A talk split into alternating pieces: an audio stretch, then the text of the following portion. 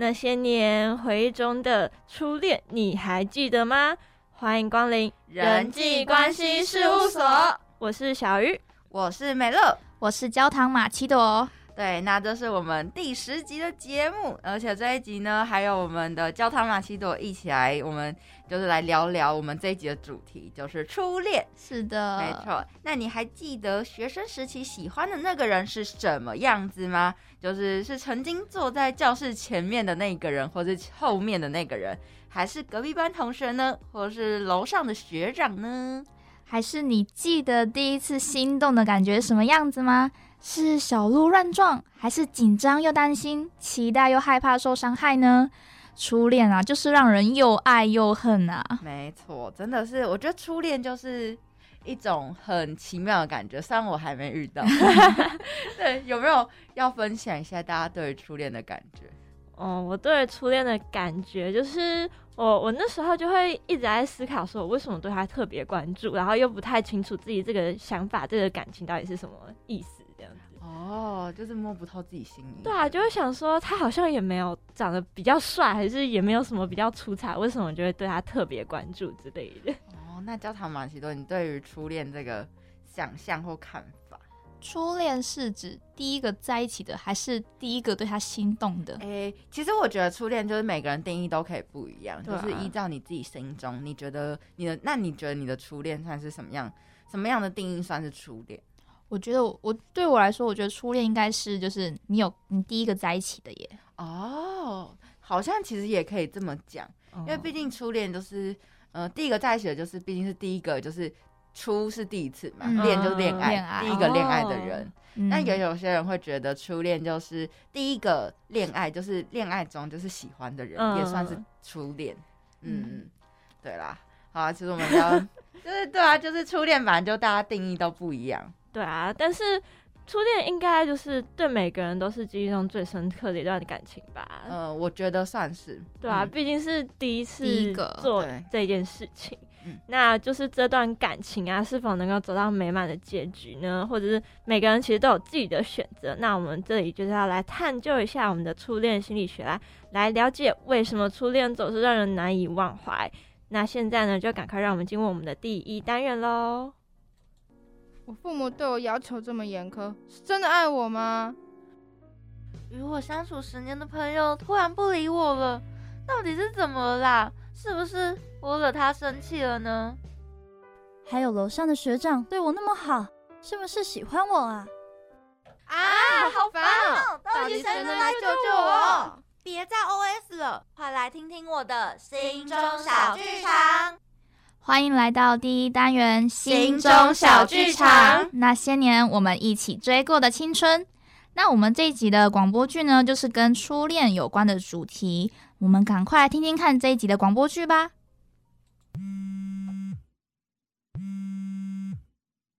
喂，克腾吗？我我没事。吓死我了！我听说正阳在台北，整个旅馆都垮下来哎。总之。你没事就好，谢谢。那没事我就……我很感动，真的。感动个头啦！你可是我追了 N 年的女生哎。哎，沈佳宜，你有男朋友了吗？要你管啊！之前有过，但分手了。为什么啊？他对你不好？没有不好，我只是觉得他不够喜欢我。被你喜欢过，很难觉得别人有那么喜欢我。哇，这么感人哦！哎，你不要破坏现在的气氛哦。哎，陈佳怡，我可不可以问你啊？你为什么当时没有想要跟我在一起啊？这个嘛，常常听人家说啊，恋爱最美好的时候就是暧昧的时候，等到真正在一起了，很多感觉都会消失不见。所以我就想，干脆让你再追我久一点，不然等你追到我之后就变懒了，那我不是很亏吗？哇，你真的很机车哎！沈佳宜，你相信有平行时空吗？也许在那个平行时空里，我们是在一起的。真羡慕他们呢。谢谢你喜欢我，我也很喜欢当年喜欢你的我，你永远是我眼中的苹果。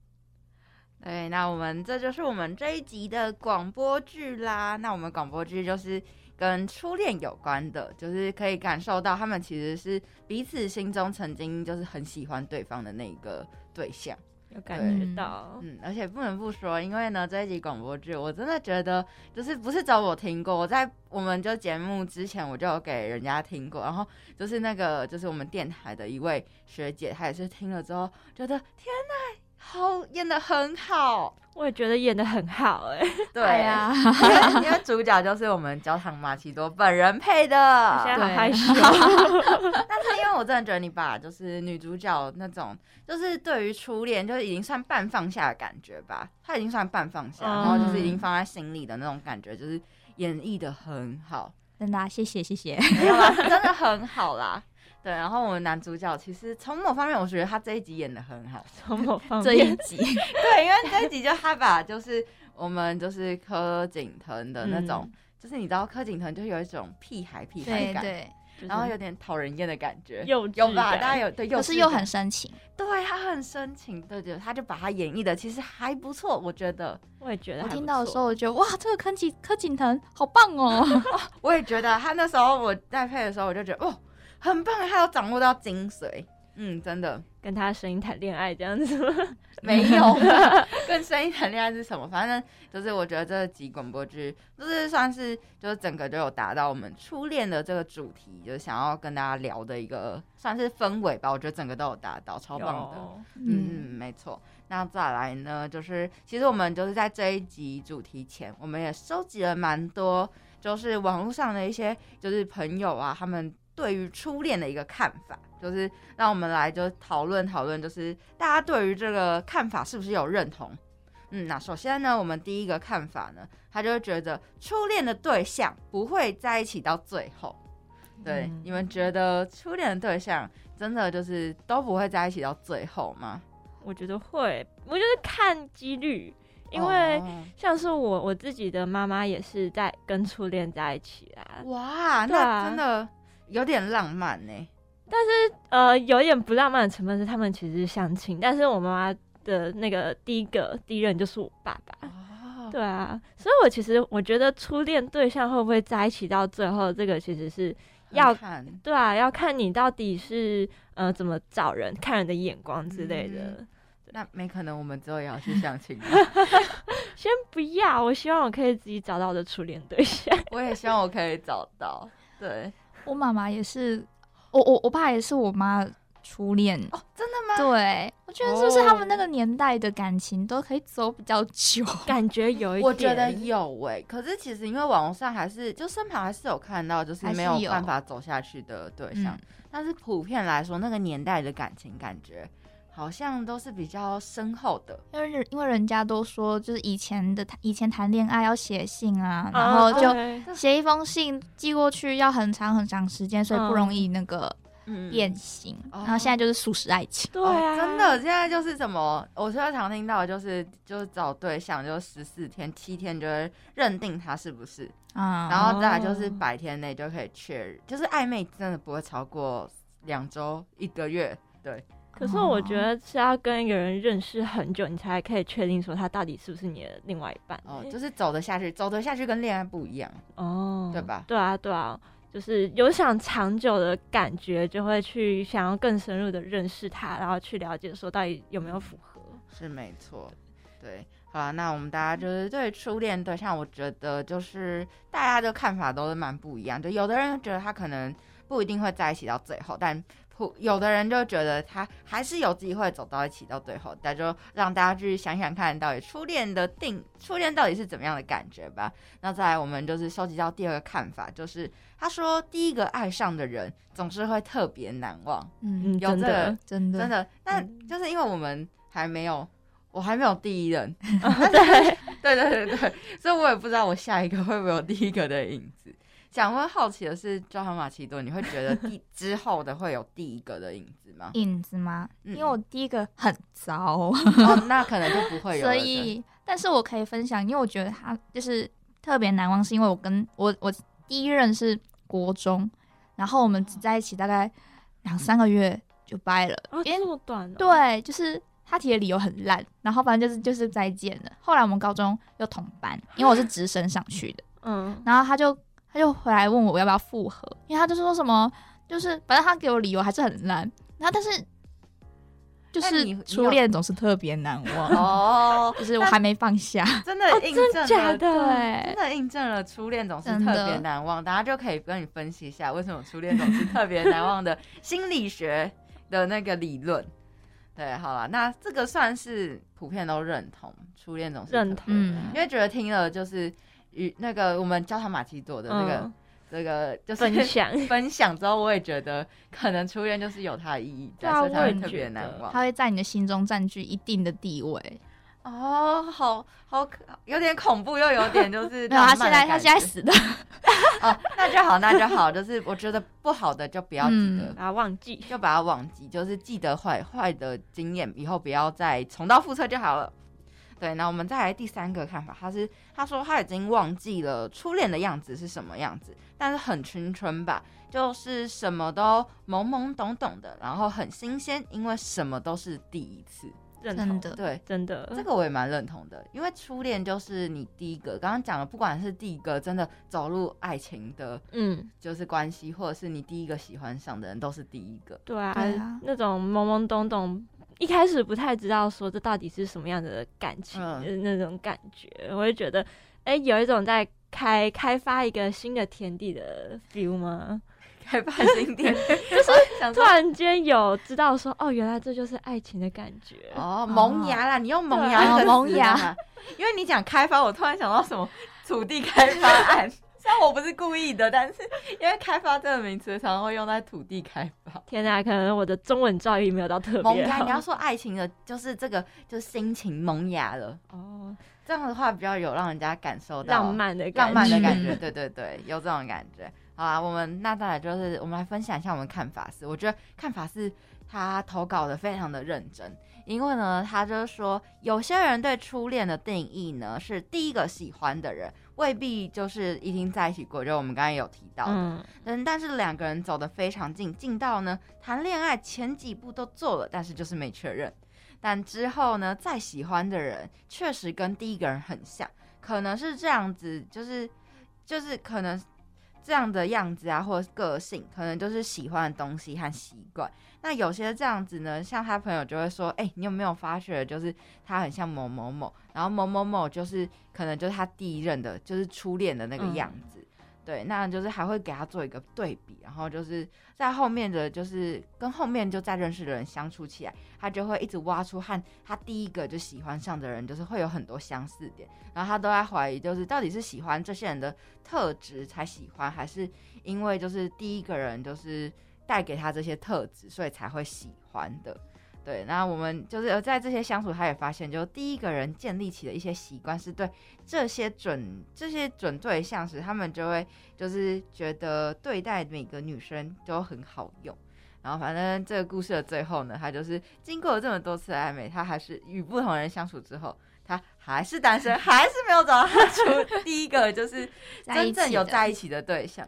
所以呢，他最近又跟第一位就是重新开始联络了。不能不说，就是就是不晓得会不会有新的进展，但感觉就是他还是觉得就是最强最强的确是他，就是他希望就是嗯，他还是觉得第一任真的还是他忘不掉、忘不掉那个。哎，我觉得如果他这样子之后真的有进展成男女朋友关系，那算蛮励志的。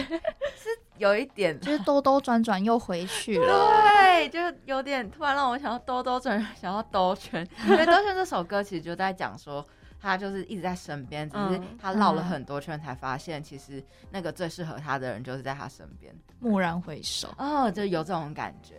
对啦，对啦，好了，那我们就是分享了我们以上就是四位投稿的案例。那接着呢，就是要来分享一下我们就是爱情的四大心理效应。对，那我们的第一个心理效应呢，就是我们的吊桥效应，大家应该有听说过吧？我真的没听过，真的假的？吊桥效应很有名哎，因为它主要是他讲说，当一个人啊，就是提心吊胆走到吊桥的那个一瞬间，然后抬起头来，就是看到一个异性，然后这其实是最容易产生感感情的一个情形，因为在吊桥上啊，你会觉得很紧张，就是有种很害怕感觉，会提心吊胆，然后心跳加速，然后在这个时候呢，你看见了刚好是一个异性，你会觉得说。哎，感觉好像是看见命中注定的另一半的那种感觉。我没有听过吊桥效应，但我在某一出电影里面有分享，就听过一段，就是女主角对男主角说，就是他说，如果就是男主角喜欢的女生，可以记得带他一起走吊桥。所以就是该不会就是因为这个效应？对对对，就是吊桥效应。哦，原来应该我看到那个交响马球，好像不知道我们在 对，就是某一出电影，我可以之后再分享，还是我现在可以提出这个电影的。也可以，这个电影就是你在我心上，然后那段还蛮经典的，就是那个女主角就是跟男主角这样讲，其实我觉得这还蛮明显的暗示。就是带他走吊桥，对对对，走吊，因为他们两个就正在走吊桥，然后他就跟他说，就是如果你有喜欢的女生，可以带他一起走吊桥。然后结果那个男主角也是蛮可爱的，真的有可爱到，他就直接回他说，那我们现在一起在走吊桥。哦，然后就就不了了之了，啊，不了了之，对，就结束了，这个话题就结束。啊，所以这就是这个吊桥效应。哦，原来吊桥效应都是这样。对啊，就是当你在情绪很激动或者心跳加速的时候，你看到另外，你看到另一个人，你就会。觉得说哦，我是不是喜欢他之类的？那以后还是可以找喜欢的对象去走吊桥，让他他就可以知道，哎，我喜欢你，要偷偷的暗示。没错。那在我们第二个效应就是首因效应，那就是他讲就是初次见面为什么很重要？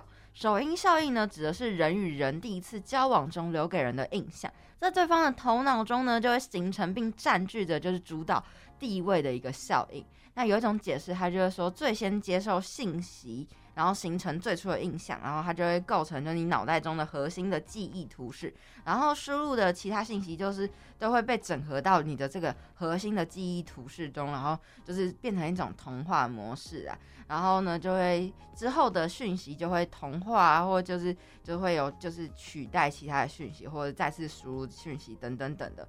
然后另一种解释呢，就是以注意机制原理为这个基础。那解释这个解释就会认为，就是最先接受信息没有任何干扰的，得到了更多的注意，然后信息加工惊喜，然后后续的信息就会很容易被忽视啊。所以就是第一印象非常的重要的一个，算是一个效应了。有点复杂，但是我刚刚听完同整下来的感觉就是。你对他就是第一个印象是非常好的，那即使他后面做再多的，你觉得很奇怪或者是有滤镜，对对对对，就会觉得啊，他不管做什么都很都会是留在他第一个最好的印象当中。嗯，感觉这好酷哦，难怪就人家说第一面就是很重要，这很重要，就是以后都要把自己打扮的好好看。谁知道你路上看到第一面的人，搞不好就是你未来的。真的，你这样讲的，搞得我好像每天都要化妆，打扮的美美的出门。是啊，是应该要啊。好啦，小鱼，下次注意。我我跟你们说，就是我，因为我常常在路上就会遇到一个很，我就是我觉得很帅的一个学长。哦。但是我遇到他的时候，都是我最邋遢的时候。好不好？你下次就是要好好漂亮一下。我刚好有，就是有打有有化妆出门的时候都没有遇到，然后我素颜啊，或者是昨天没睡好。隔天就都遇到，真的是，天哪！这就是你越不想他，然后他反而会出现在你面前。对，这倒是，这是墨菲定律吧？真的，说不定人家学长还蛮喜欢你素颜的样子，是这样吗？我是觉得焦上马其说素颜也蛮好看。对啊，你不要对自己那么没有自信。对对对，你真的是素颜蛮好看的。嗯嗯。好，那我们要第三个效应呢？那第三个效应呢，就是我们的多看效应。那这就是在讲说，要到底要如何擦出爱的火花呢？那其实呢，对越熟悉的东西啊，越越有喜欢的这种现象，在心理学上呢，称作多看效应。在二十世纪的六十年代啊，心理学家查荣兹做过一样的，就是一项实验，就是他向参加实验的人啊，出示一些照片，然后让他观看。那有些照片呢，出示了。差不多二十几次，然后有些人只有出现十几次，或者有些人只有短短的一一两次而已。那之后呢，就是请就是看照片的人啊评价说，诶，他们对这个照片的喜爱程度。结果发现呢，就是参加实验的人啊，看到的照片次数越多，就会越喜欢这张照片呢。他们更喜欢那些看过就是出现二十几次的那些熟悉照片，而不是看过就是只有几次的那些新鲜照片。这该不会就是相亲的一个概念吧？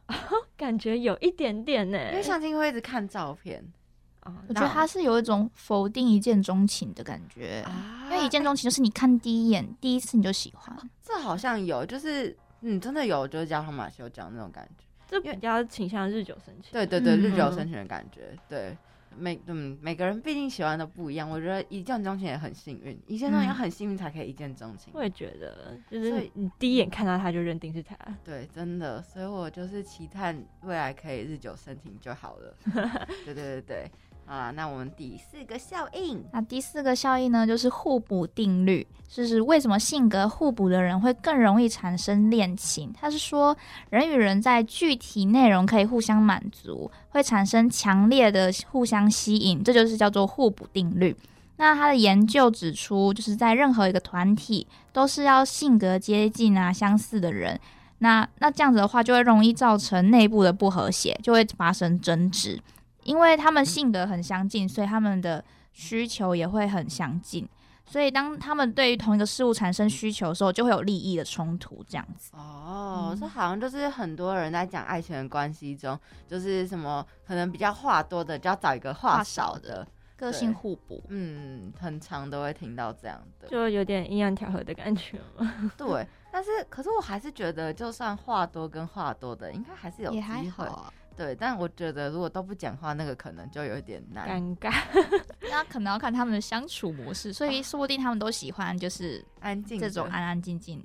因为我觉得安安静静的跟安安静的会很酷的一个火花，就是你不讲话，我也不讲话，大家就是默默的心电感所以他们一个眼神就可以知道对方在想什么。对，哎，有可能呢。哦，这样比较浪漫的，一个眼神就知道你想的是什么。我曾经有看过一篇文章，就是一对情侣相处久了，然后他们打那个赖啊，或者是传讯息，就会有就是只传贴图，就可以知道说，哎，我到底在表达什么样的意思哦，就是是那种就是暗自有一个自己的交流方式，自己的小密码这样子。那这样真的是要很了解对方才可以吧？所以我觉得这样其实还蛮酷的。我希望遇到未来我的另外一半也是可以这个样子。我也希望你可以遇到，赶快遇到。对啊，我也希望。那最后呢，就是在各位听众朋友们听完我们讲的这些，就是心理效应啊，相信大家对今天的主题有了一定的认识。那等等呢，我们会进入我们的第二单元，将会分享一些专家哦。为什么阿姨和表哥明明都很在乎对方，却总是要装作不在乎啊？还有还有，为什么明明互看不顺眼，却要装作一副好姐妹的样子啊？有个塑胶很难懂哎。到底是为什么？我我也搞不懂哎。人与人的关系错综复杂，所以就请专家来替我们解答各种疑惑吧。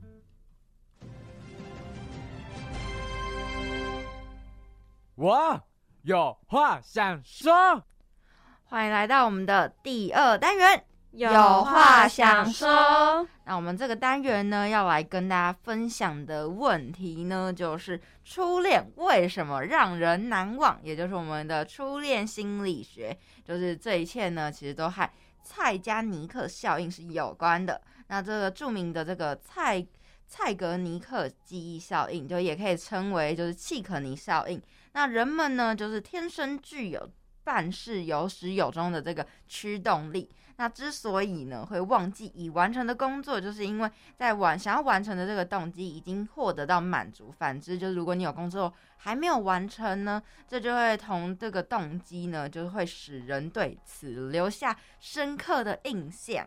那无论是男女呢，很多人心目中呢都会有那种。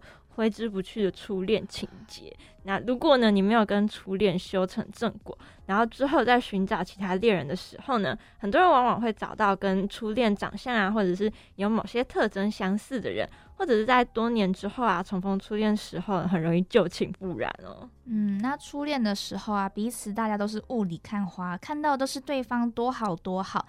不容易看到对方的缺点，那也没有能力去鉴别说那种情愫到底是真爱还是只是喜欢。那在两个人分开之后呢，他的回忆里留下来的都是最好、最美好的。那甚至也会在想象中去夸大对方的美好。等到哪一天有机会再跟初恋再续前前缘的时候，在现实生活下才会发现说，哎。对方根本就不是自己想象中的那一个人。嗯，这倒是，我觉得在初恋中，就是真的都是每个人都只会看到，就是滤镜带滤镜。真的，在面对爱情的时候，大家都是看滤镜的，就是会看到对方就是啊好的地方啊，就是什么是就是。可能他贴心啊，但他可能有些恶习，大家就会直接 忽略忽略掉。哎，他不可能做这种事情啦！哦，对他不可能，那只是他不小心怎样怎样怎样的，反正就是没关系啊。对对对，他会改啊，跟我在一起之后会改之类的。他已经他他都说了他会改，我相信，我非常相信他。对，所以就是在就是爱情里面，大家真的都是雾里看花，真的。对，那在一个一段关系的结束呢，总会让你觉得就是有些遗憾嘛，就像两个人。走了好久，最后却没有走到尽头，就是是不是偶尔就会在半夜的时候想起前任？那这掉入这个回忆漩涡的同时，脑海里呢也会出现不要再想的声音。毕竟就是过去的就是过去了，嗯，对啊，对吧？就会让希望自己就是不要再困入在这个就是回忆里面。那就是讨厌自己有没有这样，就是突然没事的就想起，其实都是和这个心理学的。蔡加尼克效应是有关系的。对，那讲到这个蔡加尼克效应呢，这个蔡加尼克其实是一个名字，他是一位心理学家。嗯，就是某天呢，他坐在维也纳的一家餐厅，发现服务生对于尚未付款的账单有更好的激励。但是呢，一旦账单结清之后，服务生就会很难记住就是订单的一些细节。对啊，就跟我们可能考试啊，考试前哦，记得好牢牢的考完试就忘，对，这是学生的常态。那于是呢，蔡加尼克呢就开始一系列的实验。那首先呢，他将采访者就是参与者分成两组，然后要求他们完成一系列不一样的作业，像是拼拼图啊、算数学解谜以及把串珠子穿在身上这种特就是简单的任务。那其中一组呢，会在他们快要完成时候，就是打断他们在进行的东西，然后去强迫他们去进行其他的作业。那另一方面，就是控制组，则是在不被打扰的状况下，就完完成他手上所有的事情。然后在实验结束的一个小时之后，蔡加尼克请这两个参与者，这两组的参与者去回想说，诶，他们刚刚到底进行了什么？然后结果发现。中断组的参与者可以记住他们作业的可能性是那些真正完成任务的人的两倍，而且他也发现说，在成年参与者能够记住未完成的作业，比已完成的高达九十趴。哦，我觉得这这个实验很酷诶，就是竟然就是可以得出，就是原来你只要被中断的练中断的事情，就会记得比较深刻，没有结果的，对，没有结果的啊。但是讲到初恋都是没有结果，有点伤心哎，怎么办？哈，这样我觉得好有点痛哎。对啊，感觉心里就是讲一讲。没有结果的会比较印象深刻，会觉得有点难过。嗯，这就是事实。不要这样，我们还是祝大家的初恋都有很好的结果。真的，对，希望每个人初恋都可以，就是嗯，永远一直走下去。对。那再来呢，就是因为我们刚刚讲到，就是你会一直难忘这段回忆，所以如果一直想起了怎么办呢？所以就可以试试我们这个认知脱钩。那其实呢，蔡加尼克效应不只是解释内心有想要完成的这个需求，它也说明了我们记忆中是如何运作的。换句话说，就是那些还没完成的事情呢，就会被我们记住，不止占据我们的脑海，有可能就是会带来紧张啊、焦虑的这些感受。那只有在这些事情顺利完成后，我们才不会再去想起它。但是呢，不管是面对一段关系的结束啊，或者在关系当中啊，有发生一些遗憾这些的，都不像代办事项可以这么容易解决。像是哦，曾经以为就是可以跟对方一起携手走向红毯啊，就是过一辈子，但最后却不是这样。或者是觉得说，哎，如果当时自己改改脾气啊，是不是就可以跟另一半走到最后，这样彼此就不会分手？这些假设性的问题。真的，那现在呢？就是知道在半夜想起过去没有走到最后的关系，其实你就会知道说是蔡加尼克效应。那当你不自觉的想起时，你不要去刻意的要求自己不要想，不要想，反而可以顺势的察觉说，哎，自己当下的想法跟情绪。你可能会觉得这样自己很糟糕，都已经进入一个新的关系，却还是会想起说，哦，会会想起之前的人，或是会觉得自己是不是不够好，就是没有资格去有一段新的关系等等。你会一直责备自己，然后从中感觉到非常的挫折啊、难过、犹豫。真的，但是在其实就是不同的想法就产生相应的感受时，这时就是可以就是练习使用我们的接纳与承诺疗法。那它当中的这个我们刚好提到的认知脱钩，那这个方法呢，也就是用就好奇的心态，去问问自己为什么会这样想，或许呢就会发现其实自己并没有想象中的那么糟。真的，大家其实都是很棒的一个青年或者是人，对自己有信心。对呀，真的，你你要先爱自己，才可以爱别人，好吗？对。那最后呢，你可能会想问说，那为什么初恋啊，比起后面的一些其他关系啊，好像更容易被大家记住，甚至是难以忘怀？那其实跟心理学中的一些初始效应有关。有没有一种经验，就是哎，就是当老师在课堂上一直在讲一些专有名词啊，但是你通常对前几个比较有印象深刻？哎，好像我好像还好哎，但是比如说，就是你可能翻开单字本，然后对第一页的单字最有兴最有印象，呃，这倒是真的。其实这就是所谓的初始效应哦，原来就是出现在越前面的事物啊，就越容易被。我以为初始效应是指的，因为你就毕竟你翻课本，你第一个会翻的就第一页，对啊，所以才会就是对第一页的东西最有印象。你是说看过很多很多遍？对对对对对好像也也是有啦。哦，也是有这样的一个，就好像是初始效应加上刚刚有讲过的那个，就是被就是。蔡加尼克多看小多看小对对对哦，所以其实这就是为什么初恋啊发生一些大大小小的事情啊，比起跟其他感情来讲，说更容易被记住的原因啊。哦，原来是这样，真的是初恋吗？因为我自己，好啊，我就是没有遇过啦。可是我会觉得第一个喜欢的人会一直影响到现在，我会到现在还是一直影响着我。哦，有有感觉到，有听过那个美乐的初恋，不然也不算，因为他不算初恋，他是暗恋故事。嗯，然后那暗恋故事就是一直影响着我，到现在就是我还没有找到一个就是现在能够让我就是有喜欢的人，而且都会就是因为第一个人的就是算是他给我的一些感受，就会导致我后来在看寻觅其他对象的时候，都会觉得啊，他怎么没有达到我当初第一个喜欢上的那个人的。那种打标准哦，会有哎，会吗？你们不会有吗？没有第一个喜欢的人真的太糟糕。哎，那你第二个喜欢的人呢？你有吗？没有，呃，还是没有。后来就没有了。有啊，就大学的。那还是，那你有觉得比较好吗？原本的时候真的觉得他很好啊。有，因为初恋带了滤镜。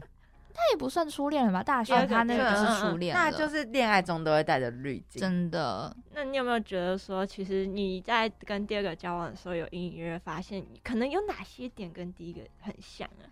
完全没有，真的假的？真的，就是因为。我觉得对于我来说，我的初恋就像一坨屎。哦，你已经把它丢弃了。对，他真的是没有资格住在我们的美好回忆里面。那就赶快把它剔除掉。没关系，你就想大学那一任是你的初恋。嗯，我也，我也你大学那个比较好吧？分手之后，我觉得他超糟的。哦，我可是我能理解，就是你在爱情中，你会觉得会把他的好都留下，但当你分开的时候，你就会开始觉得，嗯，他也没有那么好啊，所以我就离开了。哎，但其实不是这样子，不是这样吗？是我们分我们分开之后，我还是觉得他很好，就是很就很难过。但是他我们分开之后呢，就是渐渐的有朋友跟我说过，他我们在一起的时候他做了什么事情，然后就会发现啊，他居然瞒着我，就是。我都不知道这些事情哦，就有点就是黑历史，然后就是就印象幻灭，因为就就觉得好，就就忘记吧。就可能他藏就是藏的那些事情被弹出来，对啊，那你会希望那些朋友不跟你讲吗？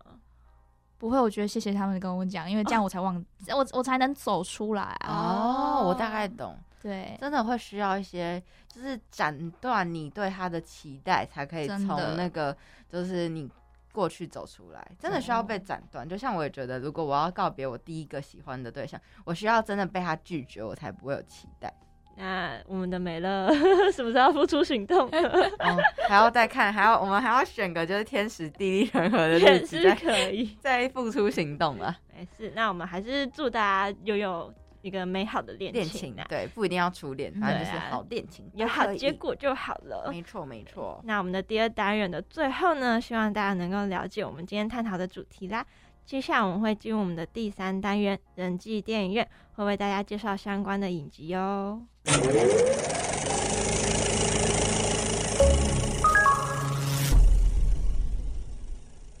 各位听众朋友，大家好，欢迎来到人际电影院。电影演出期间，手机请开启静音模式，以免影响他人。如果各位听众朋友准备好了，那我们的电影即将开始。请各位尽情享受电影，祝您有个美好的体验。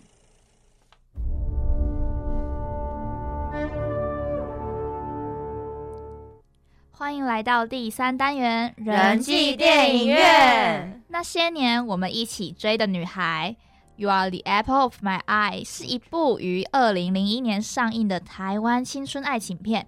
那它是改编自。作家九把刀撰写的半自传同名小说，就是那些年我们一起追的女孩。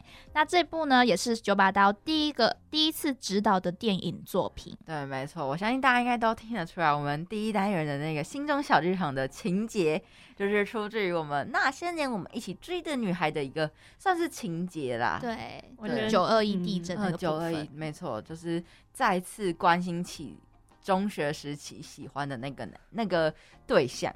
没错，那再来呢？其实就讲到我们这个男电影中的男主角，他就叫做柯景腾啊，他是一个喜欢恶作剧又有点调皮的学生。那女主角呢，则是我们就是受到班上男生喜欢的这个优秀女学生沈佳宜。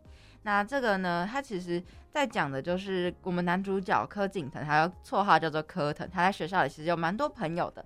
那他就是很喜欢耍帅，就是你中学时期会看到那种有点屁孩屁孩的男生，对吧？是吧？对。然后就是那种就是会常常在情场失意的一个朋友，就是身旁都有这种，就是很自恋。我其实觉得他这个朋友曹国豪就是老曹，其实就有点自恋那种男生。有啊，他每天在那边梳，就是梳自己的头发，然后就说。会不会就是女主角沈佳宜是喜欢我？对，就是那种。然后还有就是那种很搞笑，就是但是就是很荒唐的学，我自己觉得是算蛮荒唐，就是廖英红，那他绰号就叫该逼。然后还有就是那种就是很可爱的，就是比较。可爱的男生就是有点体，就是比较维园的，就是比较胖胖的，很可爱的男生。然后他就叫做谢明和，然后就是这些男孩的，就是青春中喜欢的女孩的这个故事。那他们就是共同点，就是有讲到他们共同喜欢的女孩，就是成绩优秀、长相甜美的女主角，就是沈佳宜。那沈佳宜旁边呢，通常就是那种校花女主角，身旁都会有一个。嗯，长相没有那么起眼的闺蜜啦。嗯，对，那她就是有一个闺蜜叫做沈佳伟，胡佳伟，胡佳伟，对不起，对不起。对，那其实我觉得这个感觉是我们高中很容易会出现的一个场景，就是有个校花，然后很多男生都喜欢她。其实很多电影都会以就是校花。对啊。对。真的希望我也可以有朝一日当个小花，没有啦。那我们可能 先重新投胎一下，太过分了。没有，我也觉得我长得很丑啊，我也没有觉得我好看，然后也觉得我下辈子可能希望可以投胎成一个大美女吧，要那个身材窈窕的大美女，对，然后要漂亮。那刚刚讲到，就是这几个好朋友呢，在高中其实是同学嘛，然后都很喜欢沈佳宜。那但是柯景腾呢？刚刚讲到就是他有点调皮，然后而且还成绩特别糟糕，所以被视作为说是不受控制的问题学生。那当时呢，就是只有那几个好朋友喜欢沈佳宜，那柯景柯景腾其实对沈佳宜没有到很有兴趣。只要直到有一天呢，就是柯景腾啊被老师罚站啊，更换座位，那改坐到沈佳宜面前。就是有种哎，校园青春爱情的 feel 哦，有没有感觉？就教室前后座的那种。我们刚刚想到，就是会不会就是你后面那个男同学或女同学，就是你初恋的情人呢？为了就是偷偷跟你亲近，然后也跟你坐在一起。那后来呢？有一次在上英文课的时候，那柯景腾发现沈佳宜没有带英文课本，就决定把自己的课本偷偷给他，然后自己站起来说：“哎，老师，我忘记带课本。”然后。就是害得他必须要被老师就痛骂，并且遭到体罚。那沈佳也因为就是柯景腾这样的一个举动，然后特别感动。那他为了表示表示感谢，还特地准备了爱心考卷作为回报。我觉得考卷，可是我觉得如果不喜欢读书的人收到爱心考卷，反而心情不是很美好。真的，他会从就是浪漫的幻想，然后变到整个破灭。我就不喜欢读书，你还给我说，你为什么送我考卷？对啊，你可以送我别的啊，就是其他什么的，巧克力呀，什么都行吃的饮料，对饮料我也可以，但是我就是不想收爱心考卷。我也不想爱心考卷。那其实，但是他送爱心考卷其实是有一层含义的，就是他。希就是想要鼓励柯景腾认真学习，然后他，我觉得他其实算是一个还蛮认真的学霸，因为他还就说服柯景腾在课堂之中要留下来一起复习功课。我是觉得他们两个的在这段关系中算是互相帮助、互相成长。对啊，我也觉得，在现在普遍的就是社会当中，大家父母应该都是支持这种。就是因为爱，就是他可以接受这样的爱情没有问题，因为你们是互相给自己、给对方读书动力，读书动力，真的真的，嗯，那我我刚。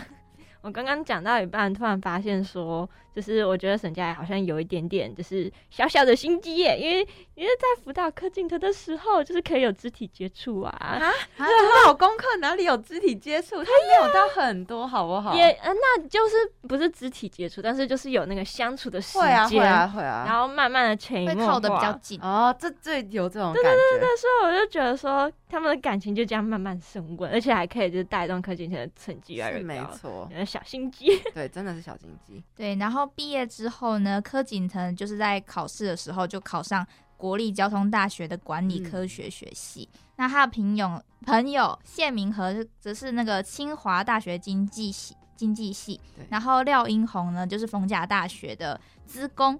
那曹国胜就是成功大学化学工程学系。哇，他们都考得好好。对啊。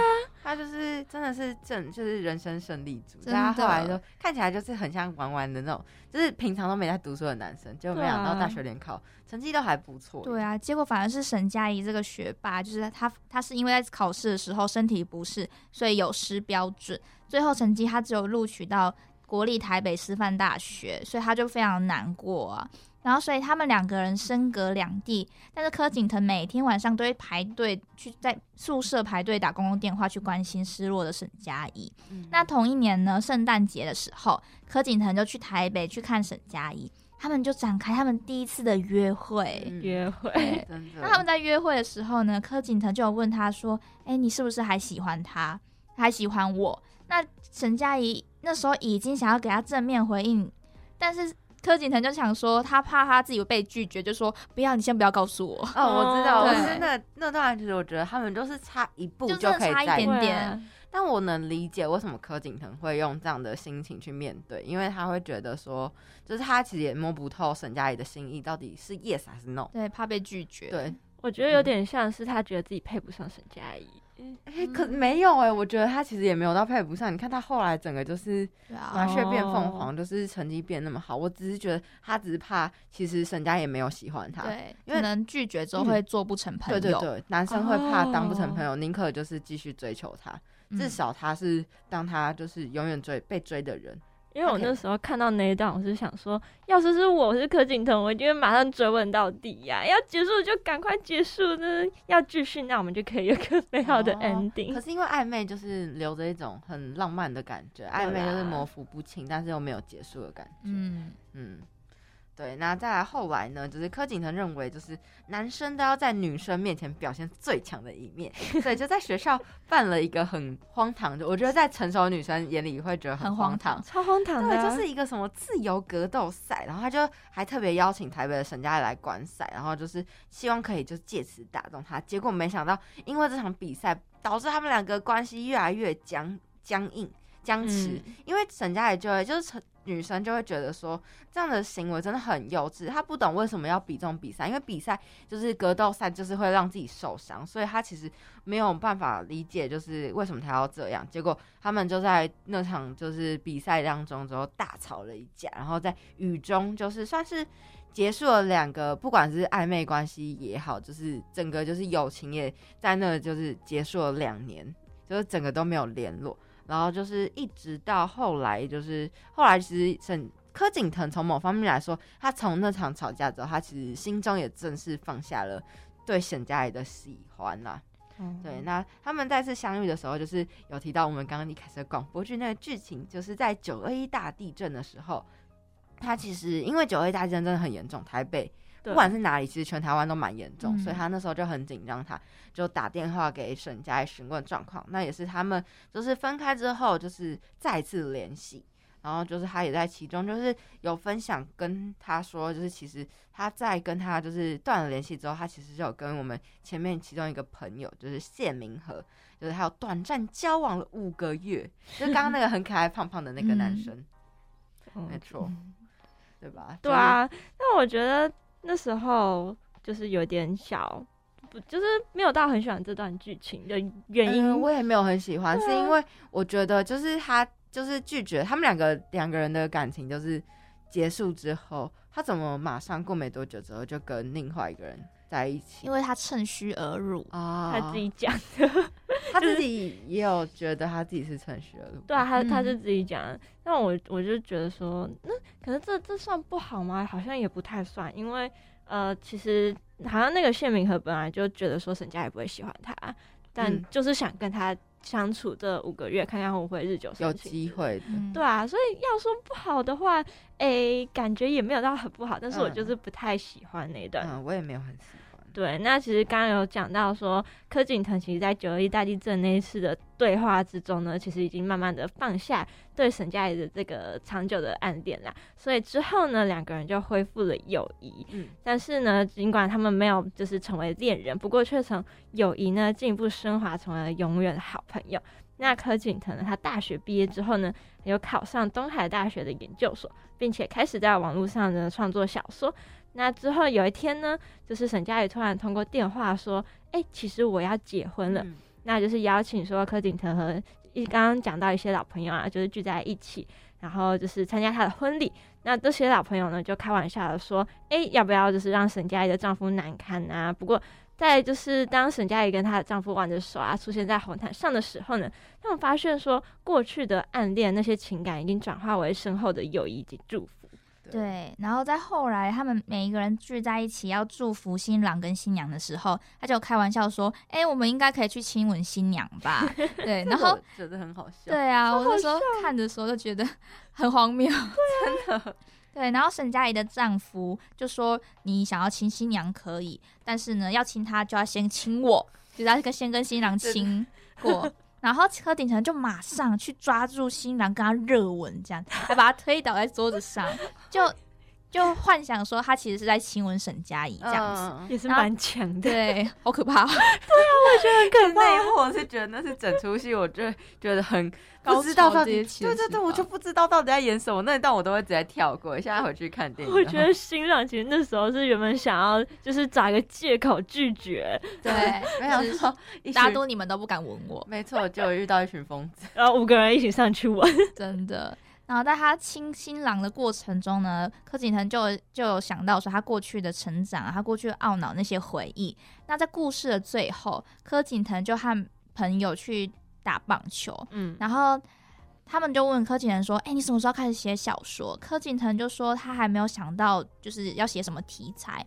然后这个同时呢，画面就带到咖啡厅里面的柯景腾，他对着笔记型电脑就是慢慢的打字。就这一部小说就这样子诞生了。嗯，对，所以我是觉得那些年我们一起追的女孩子是真的还蛮贴近大家人生中生活的一个，算是小说，也毕竟也是他真实故事改编。对啊，所以才会写作是说半自传同名小说。嗯，对，因为大部分的剧情都会有一个 happy ending，嗯，但他们没有。对。但我觉得其实爱情也不一定要有 happy ending，就像我们一开始一直讲的，就是初恋，就是不是每个人初恋都能够走到最后，对啊，对吧？只要大家的恋情都能够就是好好的发展，大家都可以遇到对的人，其实比较重要，对，就不留遗憾啦。对啦，那我们其实今天呢，就是也分享了蛮多跟初恋有关的一些议题和一些心理学的一些理论和探讨，还有我们最后一个。最要分享的电影就是那些年我们一起追的女孩真的是经典中的经典。对。对那最后呢我们就是希望大家会喜欢我们今天的议题。你刚刚所收听到的节目是人际关系事务所我是美乐。我是小鱼。我是焦糖玛奇朵。那我们下周再见喽拜拜拜拜。